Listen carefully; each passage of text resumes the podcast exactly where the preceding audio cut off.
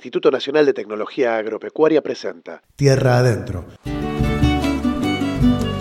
Un espacio para encontrarnos y compartir las últimas novedades en investigación, extensión agropecuaria, proyectos y la actividad de INTA en la región. Desde Mestiza para INTA Radio y todas las emisoras que se suman a nuestra red. Encontré la libertad tierra adentro,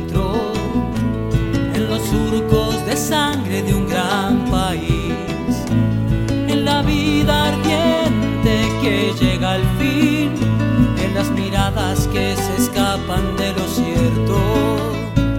Encontré tu corazón tierra adentro. ¿Cómo les va? Programa número 21 de Tierra Adentro, una producción del Instituto Nacional de Tecnología Agropecuaria que te acerca las novedades en investigación y la ciencia relacionada con el agro. Desde el aire de Mestiza, el INTA te cuenta el trabajo que realiza en toda la región. Nos escuchás en el 101.7 de Junín y alrededores, 101.7 en Pergamino de Radio La Posta o el 88.5 de La Posta Radio Lincoln. Si estás en la compu, busca mestiza.org o bajate la aplicación de la radio a través de Google Play. Puedes comunicarte a través de las redes buscando Mestiza Junín o por mensaje de teléfono al 2364 699 276 o directamente en la agencia del INTA más cercana. En el programa de hoy vamos a contarte cómo arranca la temporada de primavera para las huertas familiares y comunitarias, sobre todo en Junín y Chacabuco, contando el trabajo que realiza el INTA. Mariano Luna, investigador de Pergamino, nos advierte sobre cuestiones sanitarias en trigo y además cómo realizar una correcta preparación para realizar aplicaciones. Y desde INTA Informa nos llegan producciones que hablan sobre el manejo integrado de malezas y las herramientas para la agrometeorología que los productores tienen a su alcance. Mi nombre es César Baldoni y junto con el equipo de trabajo de todo el territorio de las agencias del INTA y el apoyo técnico de Radio Mestiza, arrancamos, transitamos tierra adentro. Tierra adentro se curan mis heridas, vuelan alto, vuelan alto, huyen siempre del espanto, tierra adentro. La agricultura familiar produce la mayoría de nuestros alimentos. Caminamos tierra adentro para conocerla. En cada surco la vida. Septiembre y comienzan las consultas por charlas en organizaciones comunitarias, los kits de semillas y los preparativos en cada familia, como hace más de 20 años. El trabajo con las escuelas y las organizaciones replican la llegada de alimentos saludables a las familias y el trabajo del INTA es una ayuda para promover la seguridad alimentaria, saludable y autogestiva. ¿Aún no te sumaste a ProHuerta? María Eugenia Llenar y Luis Fernández de Chacabuco y Junín respectivamente nos cuentan cómo trabajan y de qué manera puedes acceder a la capacitación y la entrega de semillas. Poder llegar a las familias lo que se hace es articular a través de los centros de integración comunitaria. Se hace mm, una charla, hacemos una charla en el centro, invitamos a las familias del barrio, eh, capacitamos para la huerta y después se llevan las semillas para hacer la, huerta. Eh, bueno, articulamos con, con el municipio a través de la Secretaría de Desarrollo Social y después con las sociedades de fomento. Bueno, eh, en el marco de la, de la construcción social vinculada con el, con el alimento para la familia, uno siempre busca tener un, tener un seguimiento saludable, sustentable. Una de las cosas más sencillas que, que nos resultó en estos últimos 18 meses fue intentar lograr como lugares o espacios comunitarios donde la gente eh, tiene más participación que en un espacio eh, familiar. Eso pensado siempre con, en, un, en un contexto social vulnerable, porque hay muchas familias, principalmente jubilados o familias ya con como historia productiva local, que pueden hacerlo. En las partes del, del, de, las, de las regiones vulnerables, el hecho de que se, que se organicen por turnos, por días, por frecuencia de, de lo, de lo que es trabajo, tuvo, eh, tiene bastante éxito. En, en, distintos lados de lo que es Junín, desde, desde lugares eh, diversos, desde, no sé, por ejemplo, desde el Carpincho hasta barrios, el, barrio eh, Petiflore, La Celeste, La Laguna, Parque Borchex, eh, todo lo que tenga que ver con, con la vaca. El trabajo funciona, eh, lo que vemos en eso es que quizás no hay una participación masiva con el hombre, eh, las mujeres son quien sostienen más que nada eso. y bueno, yo creo que con el tiempo se va a ir dando. El tema del, de la participación del hombre quizás se nota un poquito más cuando uno le suma lo del complemento granja, que ahí como que participan un, un poco mejor. Y bueno, son situaciones que uno va viendo, intentándole eh, dar eh, formatos de herramientas prácticos a ellos sin tampoco que los, que, lo, que los apabulle. Cada mañana otro sol. Este semestre se está poniendo el acento en la promoción de los alimentos saludables charlas con nutricionistas, promoción en escuelas, talleres con productores de alimentos locales para pensar formas de mostrarse y comercializar. Estas iniciativas se están desarrollando en toda la región norte de la provincia. Luis Fernández y Eugenio Llenar nos cuentan cómo lo trabajan tanto en Chacabuco como en Junín. Es un proyecto hasta fin de año, eh, más que nada pensado para las, eh, para las instituciones públicas para los colegios, para los merenderos, comederos y las ferias, eh, que participen las madres, principalmente como un contexto de, de, lo, de, lo, de, lo, que es cocción saludable, y para ello vamos a ir eh, participando con, con, nutricionistas y médicos, en tanto los colegios como, como, los, como los merenderos, pero para los productores también hay un soporte de brindarles una eh, formación lo que tenga que ver eh, bromatológica, sanitaria, y a la vez un, contexto legal que si ellos quieren ir creciendo en la parte de la inscripción con monotributo o un acceso de punto de venta eh, eh, mediante sus teléfonos online y eso, podrían hacerlo, que hoy en día eh, carecen de, de eso quizás porque no tienen una venta sostenible y no hay recursos que, que hoy como que los cubran en eso. Es así, hay familias que hacen huerta todo el año y hay familias que empiezan a hacer la huerta. Solamente hacen la huerta de primavera, verano, porque la de otoño e invierno no la hacen porque hizo frío, porque les falta. O sea, eh, les consideran que es más importante hacer otra cosa que una huerta en, prima, en invierno. Hay, mm, sí, la gente que viene a buscar semillas es porque hace la huerta para autoconsumo. O sea, dice, bueno, quiero, tengo mi espacio, sea chiquito o grande. Ellos, eh, además de esa filosofía de qué comemos, de quieren saber que están todo tendiente a lo agroecológico o a orgánico, hay gente que cultiva, digamos, para tener eh, una fuente de alimentación. Eh, y después están, bueno, las instituciones, eh, trabajamos con mucho con las instituciones, con las escuelas más que nada. Se les enseña a los chicos qué es lo que cultivan, ¿no? Eh, o sea, qué es lo que al cultivar una planta, qué es lo que ellos van a consumir y ahí vinculamos todo con lo que tenga que ver con la alimentación. Eh, en los colegios articulamos con las docentes y las familias y ahora empezamos un proyecto en los CAI y en las escuelas rurales junto con una nutricionista de la municipalidad, que ella es la parte del asesoramiento nutricional. Eh, vamos a hacer unos talleres. Eh, o sea, charlas vinculado a todo lo que tenga que ver la importancia del desayuno, eh, comer eh, frutas y, verduras, eh, la incorporación del agua en las comidas. Bueno, se van a hacer talleres eh, a través de, de, juegos y charlas y se invita a las familias para, para que participen.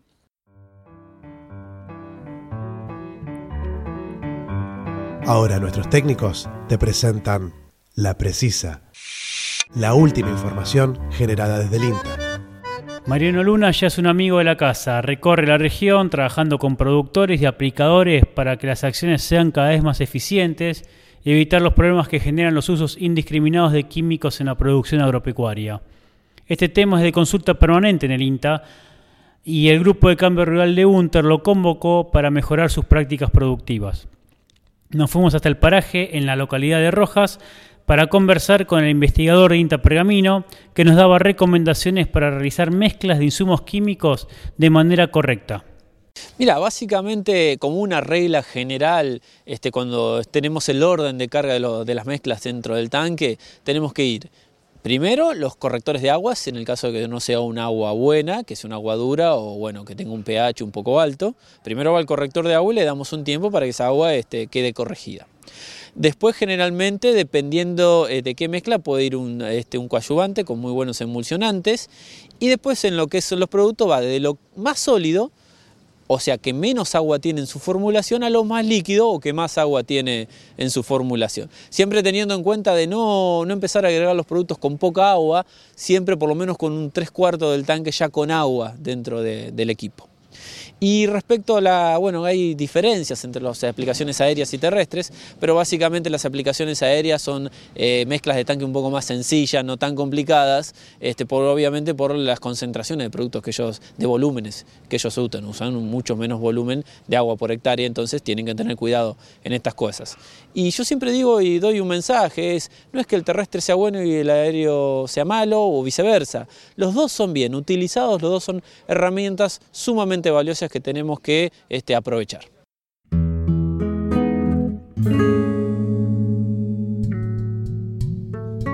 Si recuerdan, en nuestro programa anterior Norberto Bresaro nos comentaba sobre el tema de fertilización para el trigo. Sobre este tema, Mariano Luna nos deja algunos consejos para evitar la fitotoxicidad por la aplicación de los fungicidas en el cultivo que está teniendo un muy buen desarrollo en toda la región. Básicamente lo que va rotando a lo largo del año, bueno, depende del momento de, los cultivos. Eh, en este momento las consultas son eh, cómo hacer aplicaciones eficientes con baja deriva que es lo que se está viendo en este momento por una cuestión de los barbechos que se hacen y los trigos implantados. Hoy esa es la, temática que nos están haciendo consultas. Y bueno, a lo largo del año van rotando dentro de ya nada, que empiezan las aplicaciones de fungicida en trigo, me están haciendo eso, consultas para fungicidas en trigo, cómo posicionarlos bien, y bueno, y van a seguir con los barbechos cortos, cómo hacer buenas aplicaciones sin estar teniendo fitotoxicidad en, en trigo. Tierra adentro. Una producción del INTA en colaboración con Mestiza. Cultura y comunicación comunitaria. Agua, agua, agua. Anda el galáctico reposo del valioso. Segundo tramo de Tierra Adentro por el aire de Mestiza en Junín. Te recordamos las vías de comunicación por mensaje al 2364 699 276 o en las redes como Mestiza Junín un poco de música. Desde Pergamino escuchamos a Fernando Basanta y el tema Huella sin rumbo.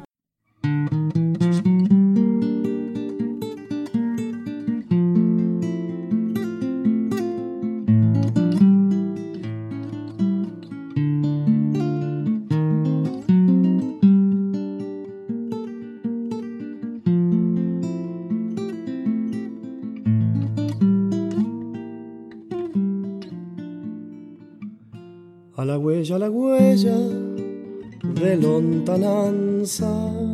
En el camino encuentro desesperanza.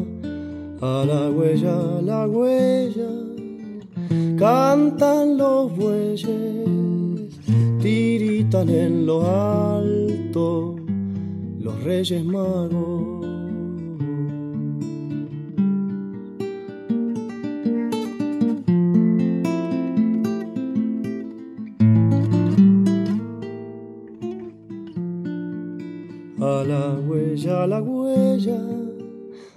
Mis anhelos. Yo que buscaba nubes allá en el cielo, a la huella, la huella del no me encuentro alrededor del fuego y estoy tan solo. A la huella, la huella camino quieto.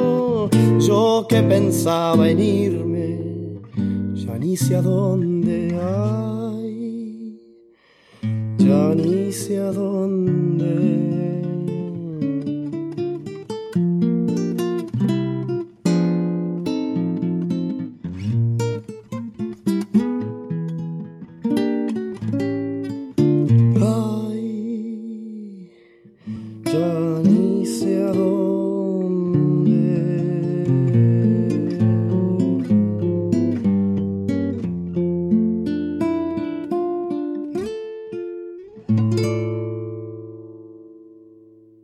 Innovación es un motor para el desarrollo nacional.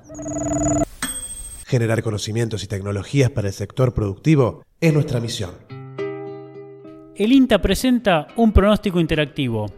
Roberto de Rubier, director del Instituto de Clima y Agua del INTA Castelar, habla sobre esta nueva herramienta que permite prever y anticiparse a las condiciones meteorológicas para la toma eficiente de decisiones.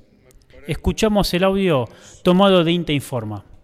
Las características eh, es que es un pronóstico, primero que un producto nuevo, que nos diferencia, por ejemplo, de lo que habitualmente y en forma operativa es el servicio meteorológico, ya que nosotros consideramos para el pronóstico eh, distintos cultivos, eh, momentos fenológicos de esos cultivos y localidades representativas, esas son las, las tres variables que uno selecciona en un recuadro, y seleccionadas esas tres, eh, uno obtiene eh, curvas eh, de pronóstico de temperatura, te- viento y humedad en un recuadro que se despliega a la derecha.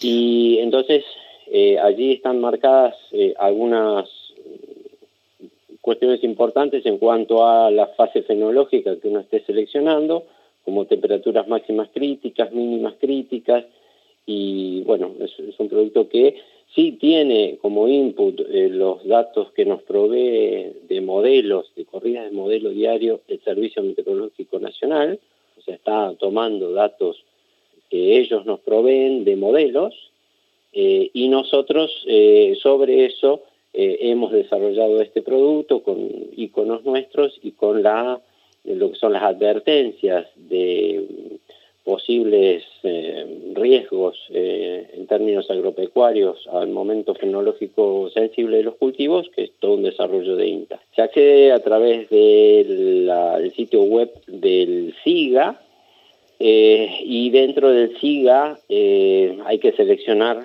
productos, el, icono que dice productos y dentro de productos aquel que está como en el nombre de pronóstico agrometeorológico. Está disponible, está operativo, eh, puede consultarse diariamente y generalmente está actualizado porque el, el modelo, la nueva corrida del modelo entra en horas de la madrugada, así que en general en las primeras horas del día está la actualización disponible, eh, con lo cual eh, en la mañana temprano generalmente ya está el pronóstico actualizado.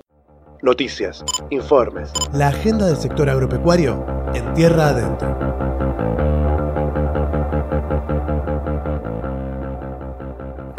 La red de radares del INTA cumple 10 años.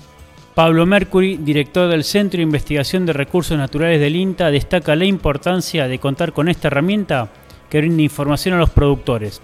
El informe, generado por INTA Informa, lo escuchás en Tierra Adentro.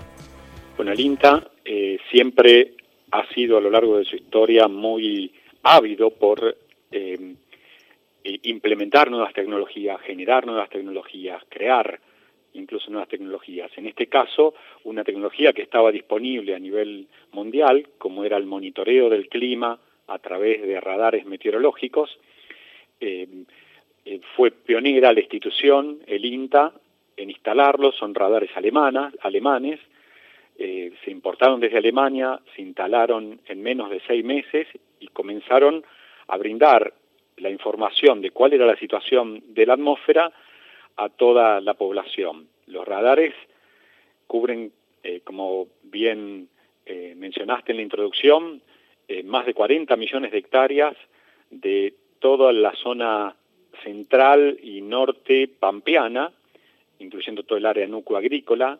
Uno de ellos está ubicado en la experimental de Pergamino, otro está ubicado en Anguil, que es muy cerca de Santa Rosa, La Pampa, y el tercero está ubicado, se, lo instaló en la experimental de Paraná.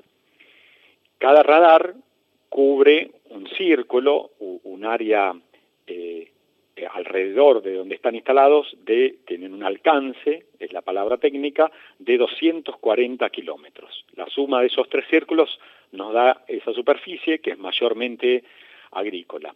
Pero ¿qué es lo que ve en la atmósfera el radar, que ha sido tan importante para toda la sociedad y especialmente para los productores, para el sector agropecuario?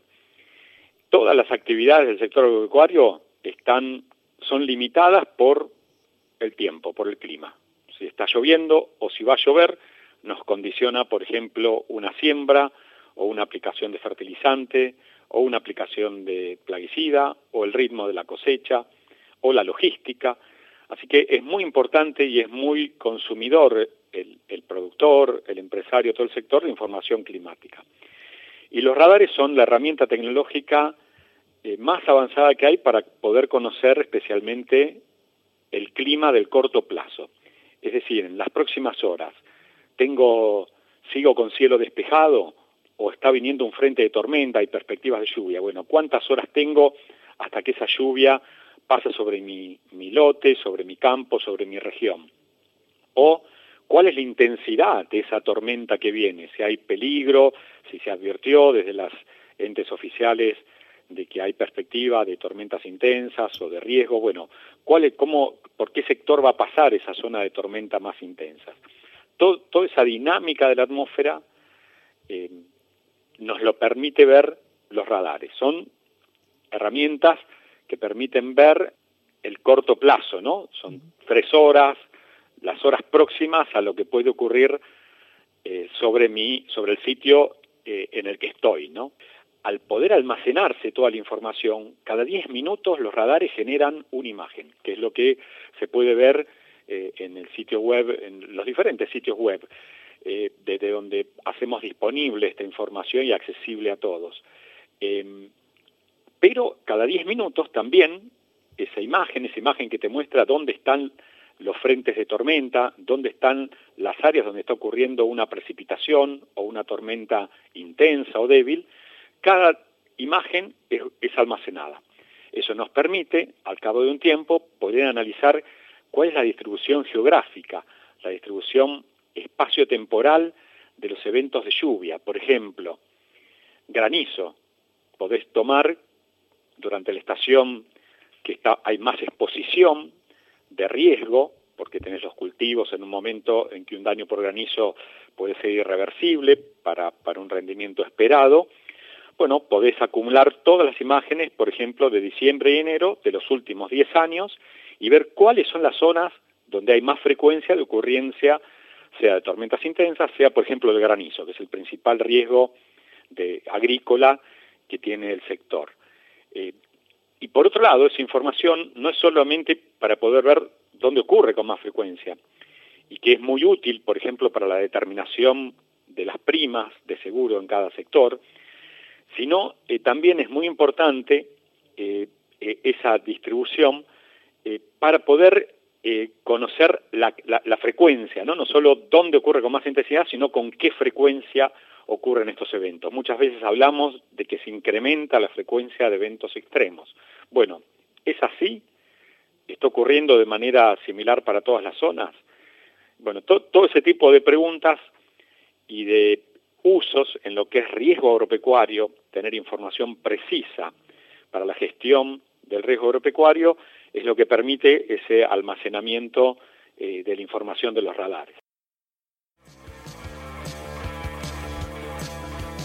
Se multiplican las malezas resistentes.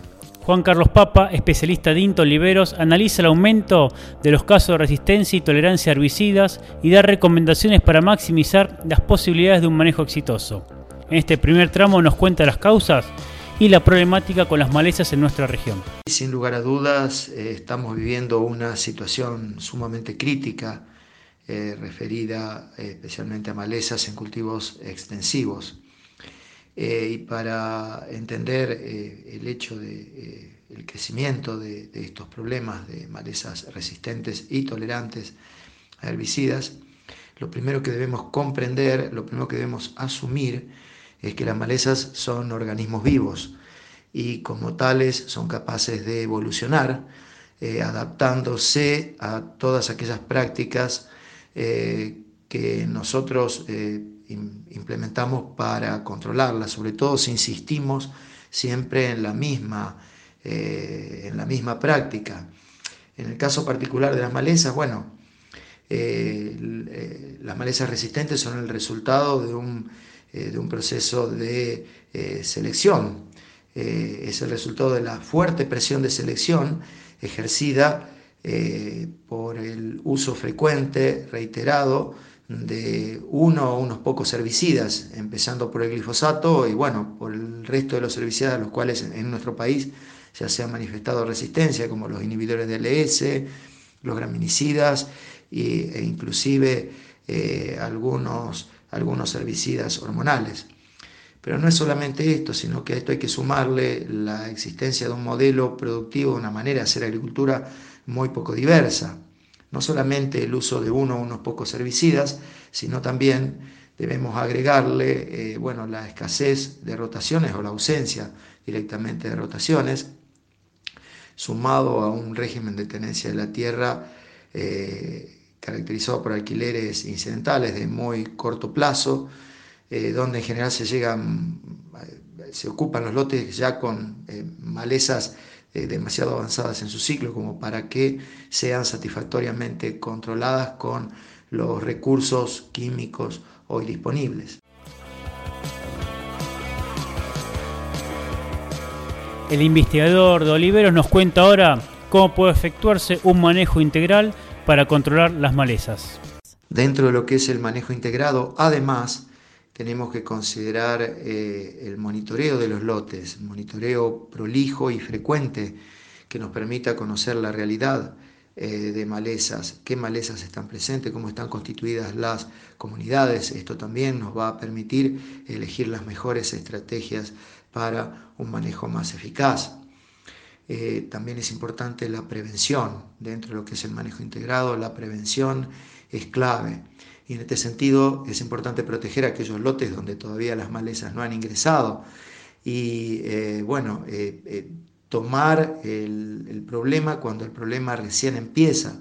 Para esto el monitoreo es clave, no esperar que el lote esté totalmente ocupado, totalmente invadido para comenzar a pensar en hacer alguna práctica para el manejo.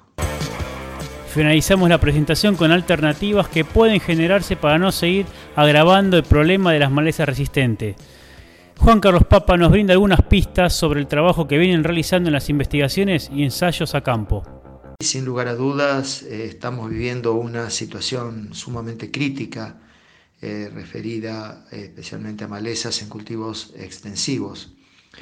Eh, y para entender eh, el hecho de el crecimiento de, estos problemas de malezas resistentes y tolerantes a herbicidas, lo primero que debemos comprender, lo primero que debemos asumir es que las malezas son organismos vivos y como tales son capaces de evolucionar eh, adaptándose a todas aquellas prácticas eh, que nosotros eh, implementamos para controlarlas, sobre todo si insistimos siempre en la misma eh, en la misma práctica.